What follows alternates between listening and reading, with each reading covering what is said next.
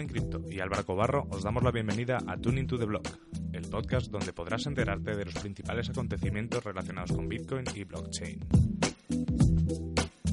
Cada viernes discutiremos las noticias más interesantes de la semana y compartiremos nuestras opiniones sobre los temas más controvertidos. Además, todas las semanas tendremos invitados especiales con los que podremos charlar, debatir y sobre todo aprender de los temas que levanten más interés al ecosistema cripto. Hola, ¿qué tal? Bienvenidos a un nuevo episodio de Turning to the Block. Yo soy Álvaro Cobarro y aquí a mí lo tengo a Juan. Hola a todos, aquí está Juan en Cripto también. Bienvenidos a un nuevo episodio de este podcast para ustedes. Y nada, y hoy en este episodio además tenemos con nosotros, estamos grabándolo en Cripto Plaza y tenemos aquí a Jesús. ¿Qué tal, Jesús? Nada, encantado de estar aquí en este podcast.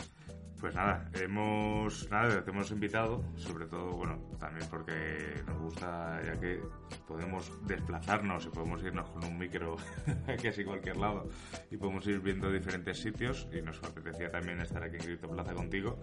Eh, antes de meternos en materia, si quieres nos puedes ir contando qué tal vais en Cripto Plaza. Muy bien, de hecho ya tuvisteis una primera entrevista, ¿no? La semana pasada, o sea que creo que os va a tocar... Des... Acabas de hacer un spoiler, porque esto...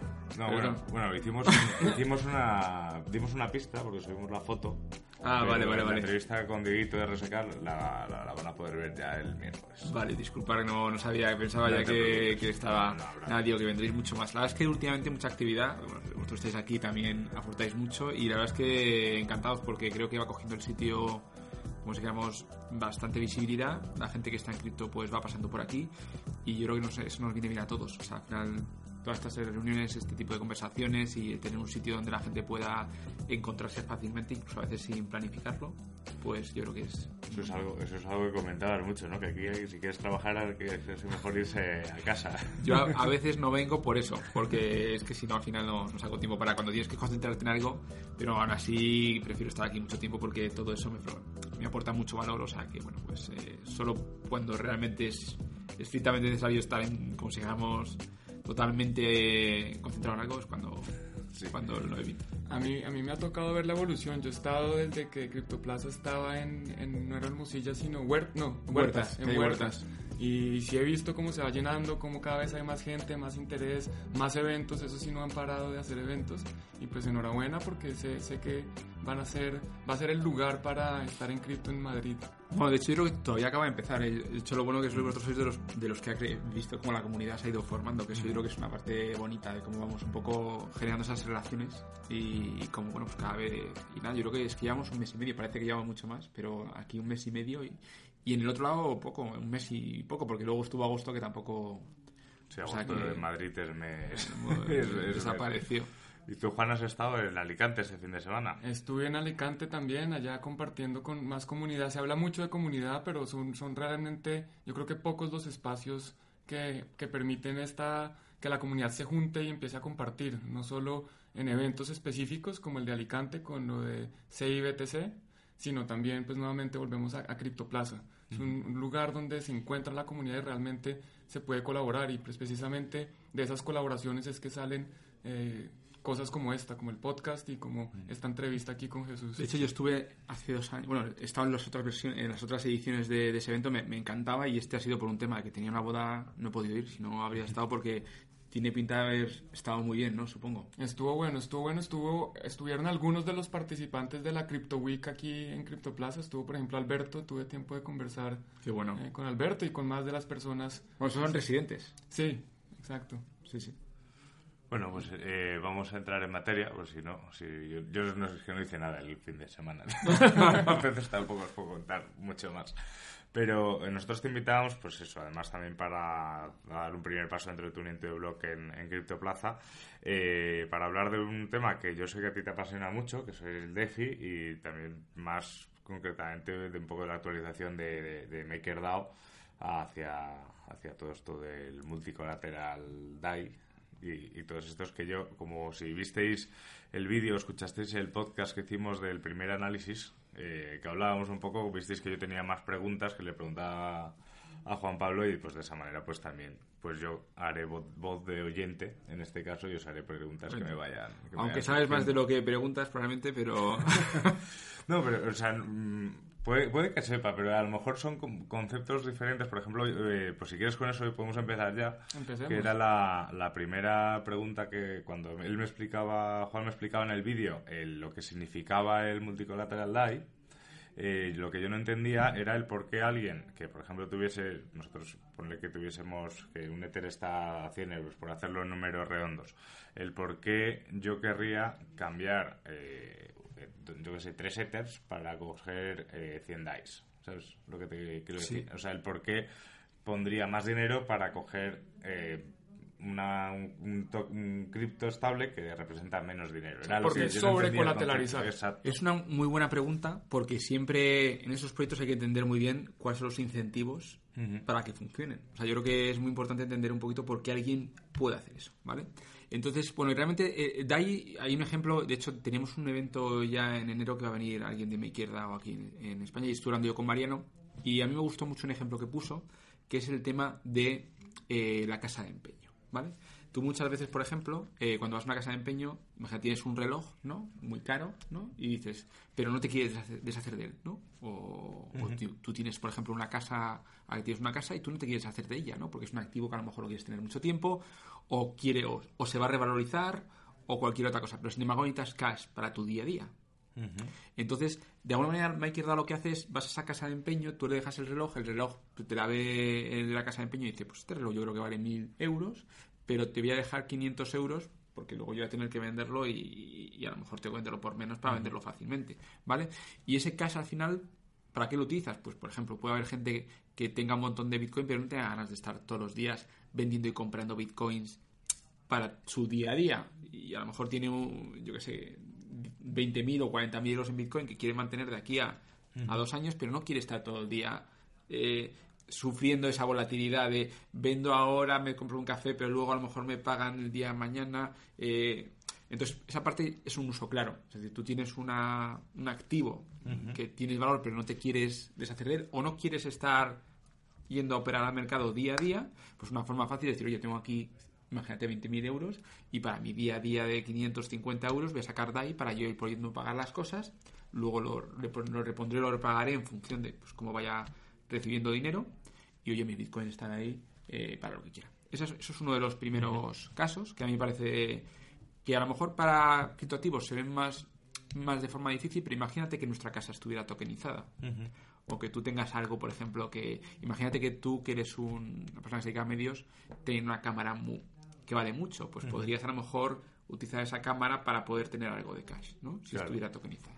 Entonces es una primera utilización que a mí me parece interesante. Entonces cuanto más eh, activos te dejen de alguna manera ir meter en esa casa de empeño, que es el tema del multicolateral, más capacidad tendrás de, poner valor. Y el segundo es más especulativo, que es, yo tengo bitcoins, eh, pero si me dejan sacar la mitad de bitcoin, vuelvo a comprar bitcoins y en lugar de tener, eh, imagínate, tengo 20.000 euros en bitcoin, ¿vale?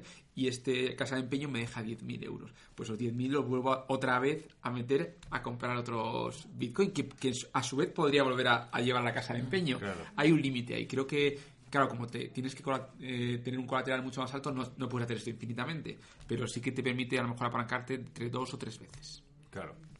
Ok, Yo, yo también di el ejemplo de, de las hipotecas en la casa, que es un activo que está como garantía para garantizar el préstamo. Obviamente el activo tiene que ser mayor que el préstamo, porque si no el incentivo es a no pagar. Si yo, si yo tengo un Ether que vale 100 dólares y me prestan 100 dólares, pero Ether baja 90, pues yo ya no pago el Ether y me quedo con los 100 dólares. Claro. Entonces el incentivo está... Y, y- y el que te asegura esto es que no os acordáis la, la- la parte de hipotecas de cuando hubo la crisis financiera que daban las hipotecas al 120% o al 100%. De tal manera que cuando vino la bajada mucha gente no pudo pagar y los bancos tampoco podían venderlas porque el Sí, precio sí, estaba claro. por debajo.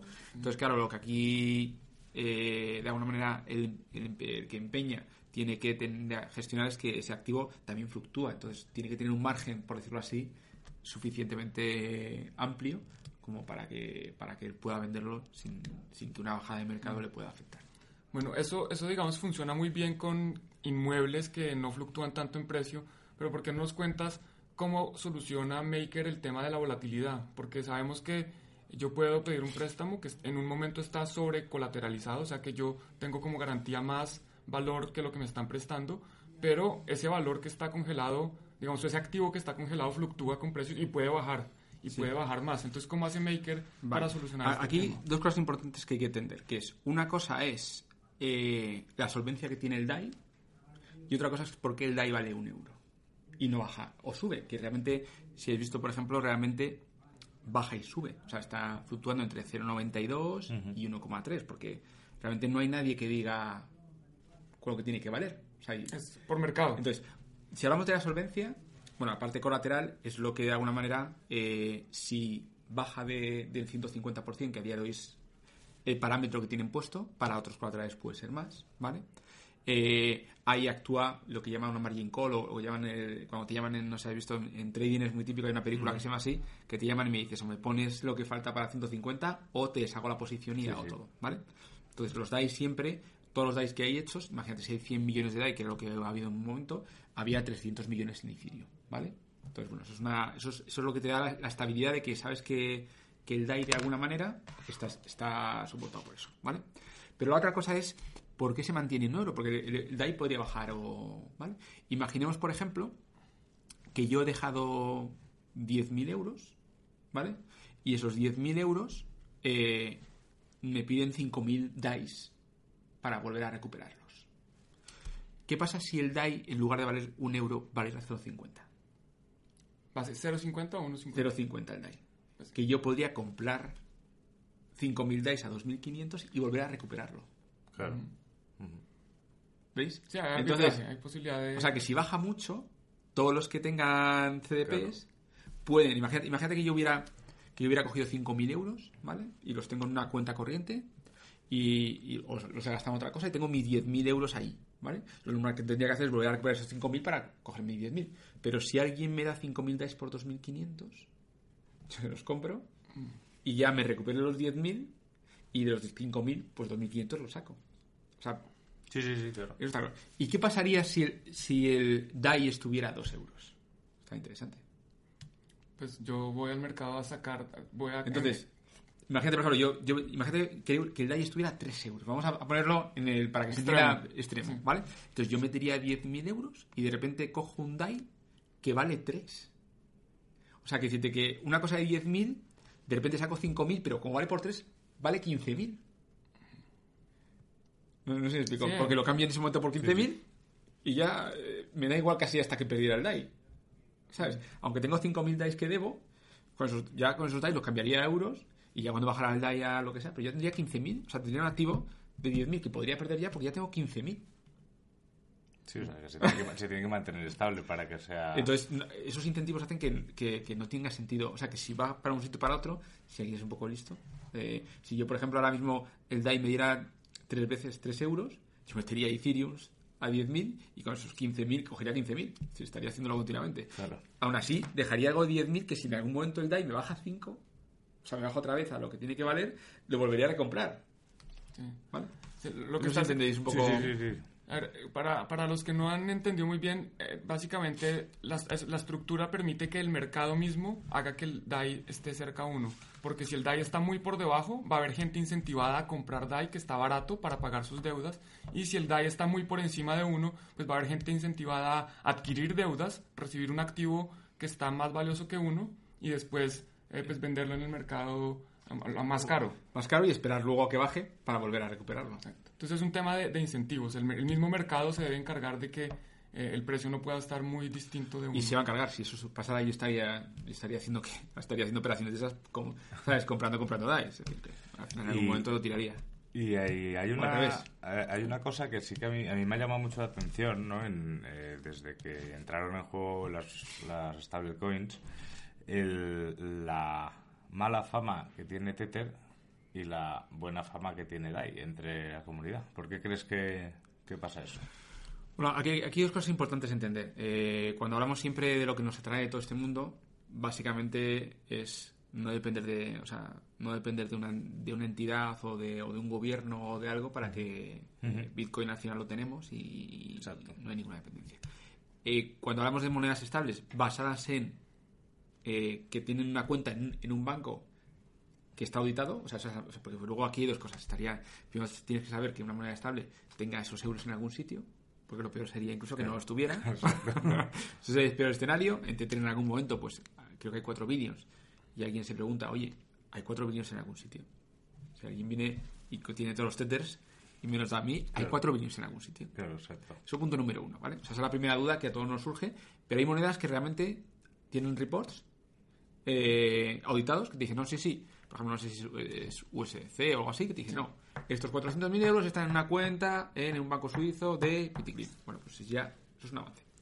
Pero aún así, imagínate que está en una cuenta de una, o sea, está en una cuenta de un sitio que, que cualquier día pueden decir, esto es una actividad ilegal. Sí. Y, y es fuera. Un punto, de ataque, claro. Entonces, pueden realmente, aunque, aunque sí que esté de alguna manera eh, auditado, que está ese, el problema que tenemos es que dependemos de que esa cuenta no la cierren en algún sitio, o no la embarguen, o imaginemos que estemos, estuviéramos en un gobierno que fuera muy dado a embargar cosas. Pues entonces ahí dependerías ya de. Entonces tienes una cripto que parece que. Pero la verdad dependes de, de una cuenta corriente. Entonces, pues eso es un poco peor. Claro, DAI en ese sentido no depende de. Claro, de un punto. No, no, hay, no puede cerrarse, por decirlo así. Entiendo, sí. Podría cerrarse Ethereum. Aquí dependeríamos del, de que en algún momento a Vitalik, si es que es. Pero vamos, también tiene un cierto grado de descentralización Ethereum que entendemos que no es fácil. Bueno, y ahora, ahora que has mencionado lo de, lo de Ethereum, eh, yo voy preguntando si pregunto alguna idiotez. no, no. saber. Eh, pero, por ejemplo, lo que mencionabas que sí, que imagínate que pasase algo con Ethereum y Ethereum se fuese al carajo. Eh, ahora con la actualización de la multicolateral podría seguir funcionando la idea con otra con otras criptos claro, bueno, o, no. Entonces, bueno, todo lo, que estoy diciendo, todo lo que estoy diciendo es son opiniones, o sea, no sí, sí, claro, puedo, estar equivocando en algo porque pensar que, que el multicolateral es de hace dos semanas, yo he, he leído hasta donde he leído y me puedo estar diciendo alguna tontería, o sea que pero intento explicar. aquí siempre decimos que son todo opiniones y que al final cada uno damos la lo que yo he entendido, estoy lo que yo he entendido. Entonces, a ver, Ethereum ya bajó un 80%, 90% con DAI. O sea que las, bajadas, las bajadas eh, poco a poco eh, no son un problema. De hecho, hasta, hasta son muy buenas. O sea, en ese sentido, para los accionistas de Maker son muy buenas. Por eso yo una de las cosas que, digo es que Maker realmente es lo que llamamos un activo anticíclico. Si, si, si entendemos, o anticiclo económico cripto, por decirlo así porque cuanto más baja y más se ejecutan, pensaba que cada ejecución que hace Maker gana un 10%. Lo cual quiere decir que, que ese 10% va a comprar Maker, MKRs, que se amortizan. Entonces, Maker ha ganado mucho más con la caída que con la subida. Solo digo, esto es como. Hay empresas, como, por ejemplo, como McDonald's, que en épocas de crisis ganan más. Porque la gente come más en McDonald's, ¿vale? Entonces, esa parte es la que, o sea, que no, no, no siempre para, para un accionista de Maker una caída de mercado es malo, o sea, es al revés. El problema que tienen, que, que podemos ver ahora tiene Maker y tiene BAT, que son las dos que han hecho.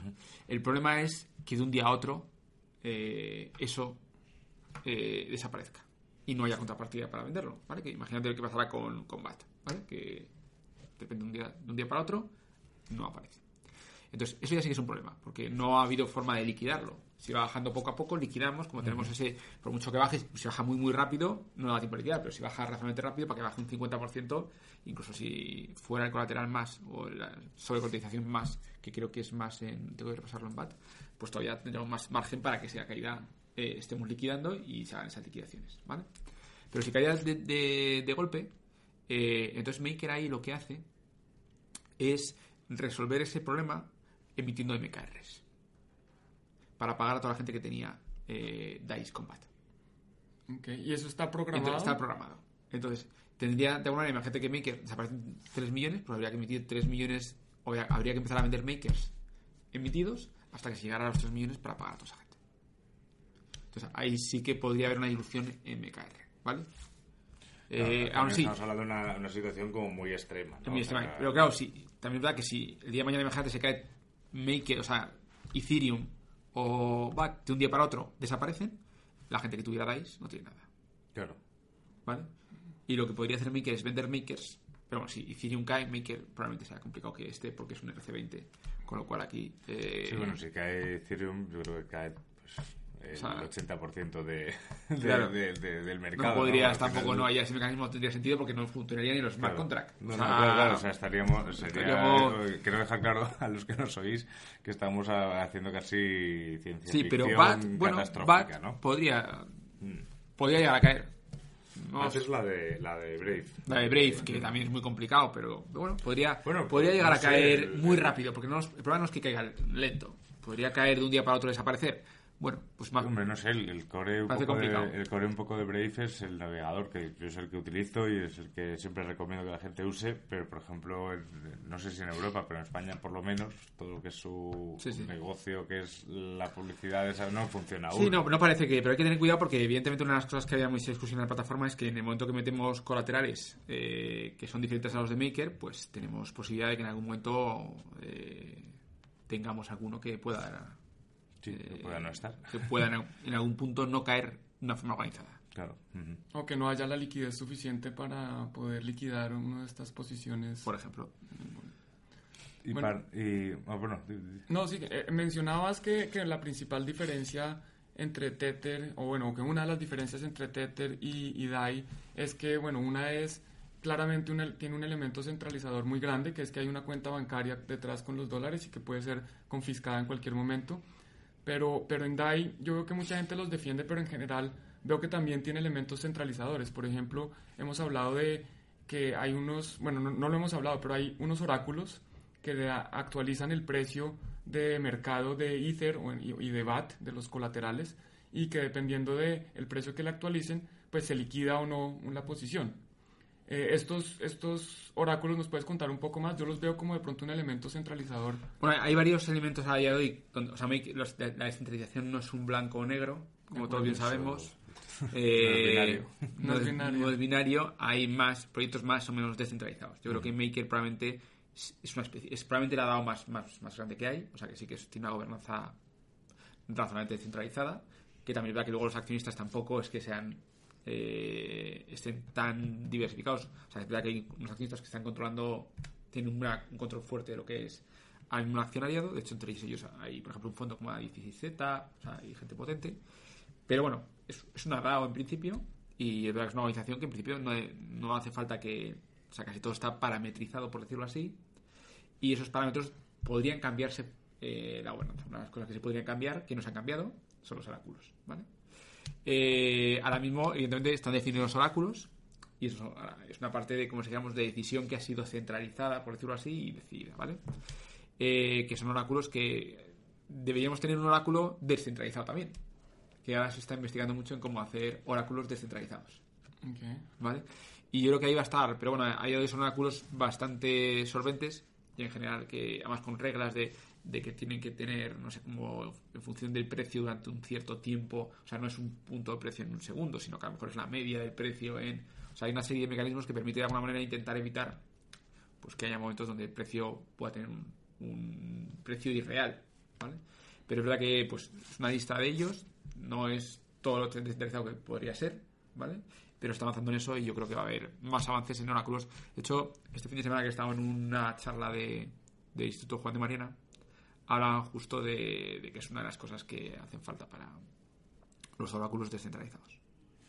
Y yo recuerdo, creo que cuando, cuando nos conocimos en, en, Huertas, en, en el LUM de Huertas, creo que una vez me viniste emocionado contándome el- algo relacionado con DAI, con DeFi y con el interés compuesto. Sí. Mm, si Hay muchas cosas más. De hecho, por ejemplo, está, está Compound, que a mí me parece un proyecto espectacular. Está Uniswap. Realmente, es que cuando hablamos de, de DeFi, aunque realmente la base de todo son las stablecoins, porque lo que subyace un poco a cualquier cosa financiera, pues eh, tiene que apoyarse en algo que sea una moneda, que puede ser Bitcoin o una stable, pues tiene más sentido, porque claro, tener un préstamo en Bitcoin es algo que Sí. a lo mejor no es. eh, lo Puede ser más- muy bueno o puede ser muy malo. puede ser un poco arriesgado. Sí, digamos, digámoslo así. Sí, y entonces, porque puedes subir mucho y deber más de lo que te imaginas Claro. que deberías que deber.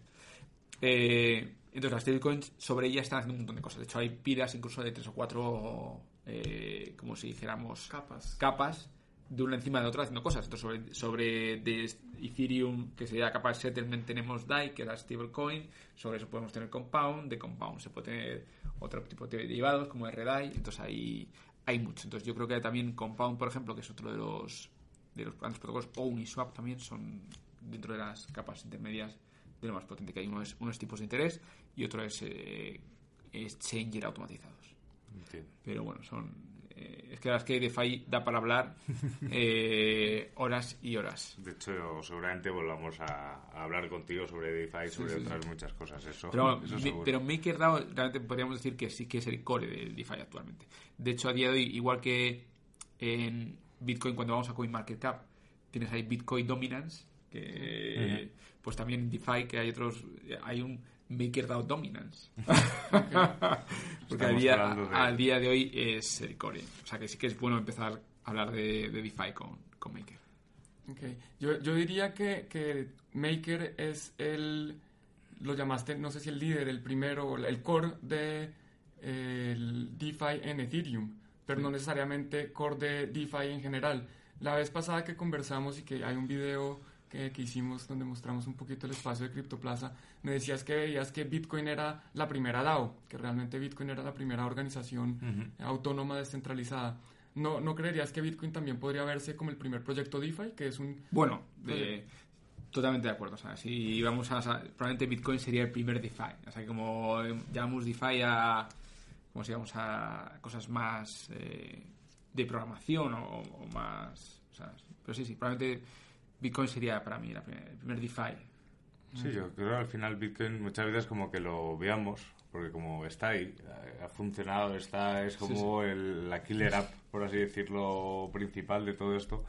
Pues eh, bueno, tú lo pusiste en un artículo de Bitcoin, y creo que era la primera DeFi Bitcoin, eh, la primera DAO, eh, es claro, o sea, pero claro, como está ahí, es tan grande que al final Sí. trabajamos en otras cosas y no... Hasta que eso podríamos decir lo que es la primera commodity, o está tendiendo más a ser la primera commodity Digital. descentralizada, eh, el oro digital que llamamos siempre, y esto podría ser la primera moneda estable o moneda eh, descentralizada. Sería un poquito la...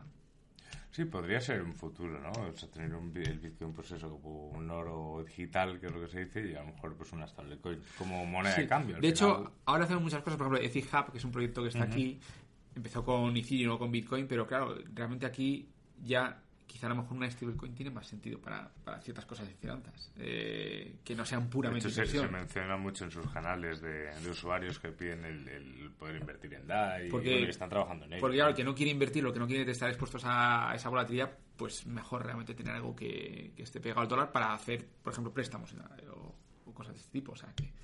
Y de hecho, por ejemplo, en Argentina y demás, ahora se empieza a utilizar mucho también DAI como Sí, dólar. exacto. Eh, y en Venezuela y en otros sitios. De hecho, de hecho, en Ar- en Argentina, eh, de MakerDAO con Pundiex llegaron a un acuerdo muy grande para, para, sobre todo, para, de hecho, creo que fue Maker, creo que han sido los que han decidido hacer más expats de Pundix especiales para DAI y son prácticamente son todas para Argentina y Venezuela. Claro, porque aunque uno con el Bitcoin, pues en los últimos cinco años ha estado bien y ha estado ganando, pero claro, si de un día para el mes siguiente tienes que comprarte algo, pues a lo mejor estar en Bitcoin no es la mejor posición si tienes que comprarte algo en 15 días. Sí, no, no, y, y que luego también, no sé si a vosotros os pasa, pero a mí, a mí me pasa muchas veces que estando en Bitcoin, mira, yo soy de los que digo que hay que usar el Bitcoin, o sea que yo, yo los uso, pero me, me duele mucho usarlos. Claro. O sea, y ahora, me, ahora me quería comprar el, el Para eso, pues de para eso es mejor y- MakerDAO. tal. Sí, sí, sí. Sí, pues yo quizá de lo hecho- hago, hecho, claro, quizá, claro. quizá pro- pido un préstamo Claro. para, para esto, porque... A lo mejor no tiene sentido quitarte los Bitcoins. No, no, no, pues mira, pues lo voy a mirar, lo voy a, mi- lo voy a mirar luego, porque quiero comprar el, el teléfono este de Pundis que he sacado ahora, la pre-order, que está cuesta eh, 500 dólares, creo. Y a lo mejor no quieres quitarte la Y, y exposición. no quería quitarme los bitcoins. Pero Pues mira, ya has encontrado ya entonces ya el uso. Pues mira, me voy, se termina aquí el podcast. voy a- No, no, pero sí, sí. Pues sí, mira, es un, mira habéis Mira. Bitcoin, por ejemplo, ¿qué podrías hacer? Porque ahora no está Bitcoin tan conectado. Podrías pasar los Bitcoins a WBTC, Ujú. Wrapped. que es Wrap Bitcoin, que, no, que ahí yo tengo también, todavía estoy investigando un poco cómo de eh, qué garantías tienes con el WBTC con respecto al VTC. que es una, pero imaginando que, que fuera la misma garantía, los pasas a WBTC. El también ya podrías eh, meterlo en DeFi, ¿sabes cómo te digo? Claro. Pues habrá que, habrá que podría- estudiarlo. Sí, sí. Yo quiero vo- volver un poco al tema de que mencionabas que, que DAI representa una oportunidad de cosas que no se pueden hacer con Bitcoin.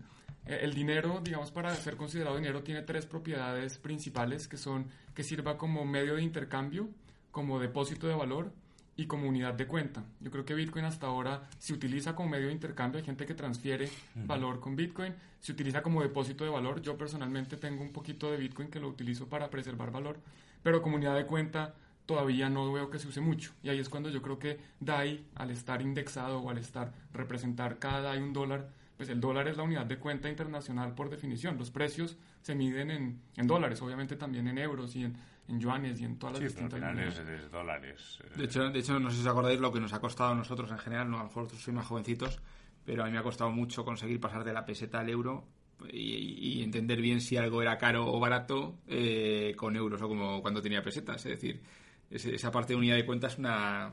O sea, tienes que, tienes que tenerla, irla interiorizando para saber si estás comprando bien o te están timando. Eh, No, no, yo, recu- yo- yo recuerdo de pequeño, eh, ese fue mi, mi primera experiencia de, de desencuentro con el, con el sistema financiero en, en mi país.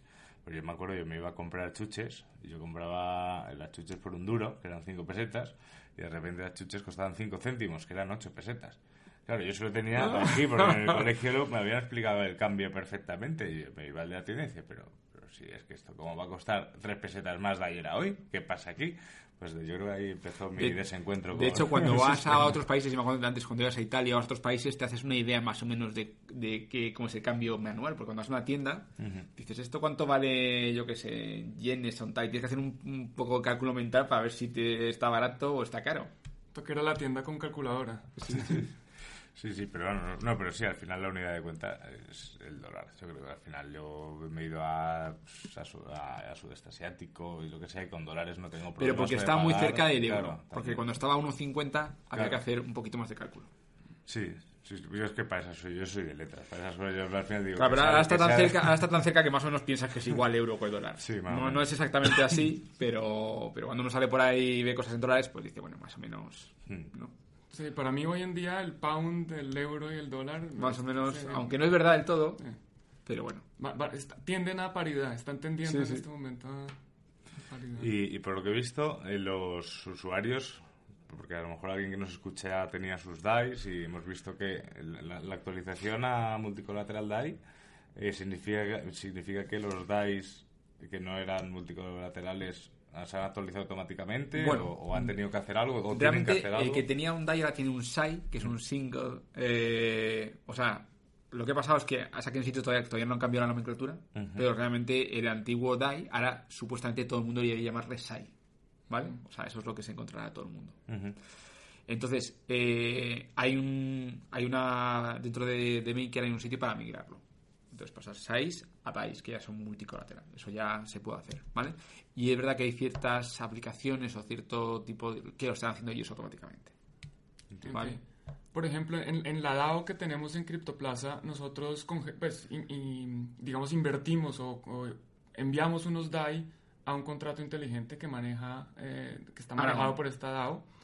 ¿Esos DAI hay que cambiarlos? Hay que cambiarlos, son 6. puede- Ok. O sea Tenemos- que- alguien ti- tenemos que hacer una votación para cambiar los, votar- los SAIs por DAIs. Sí. Ok, muy bien. O sea que habrá que hacerlo. Hay Pues que habrá que hacerlo. hacerlo, ya nos contaréis. Bueno, Jesús, no te queremos quitar tampoco Pues nada, más nada, tiempo, un que hay muchas, estar hablando. muchas cosas. Nosotros hemos estado, pues, este que es el cuarto, no, quinto. Quinto episodio ya. Claro, como hacemos, a veces sí, a veces no, bueno, siempre hacemos dos todas las semanas. Quinto episodio ya de Tune to the Blog.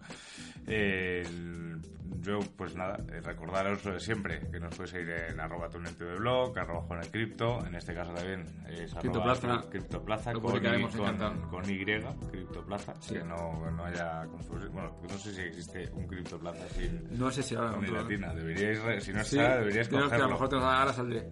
Y por, y por supuesto en arroba bitcobi. Eh, nos vemos el, El viernes el tendremos viernes tenemos episodio. otro pro episodio y el miércoles, bueno, ahora tú en un rato tienes un vídeo en Sí, directo, ahora me toca en vivo. en vivo y el miércoles otro vídeo en bitcobi, así que nada, pues muchísimas gracias como siempre y nos escuchamos ya el viernes que viene. Jesús, ¿alguna otro medio donde quieras quieras compartir aquí para que puedan seguir a Criptoplaza o a ti personalmente? Pues yo creo que hay... Bueno, yo tengo mi, mi Twitter que se llama Especulación, por si Arroba queréis seguirlo.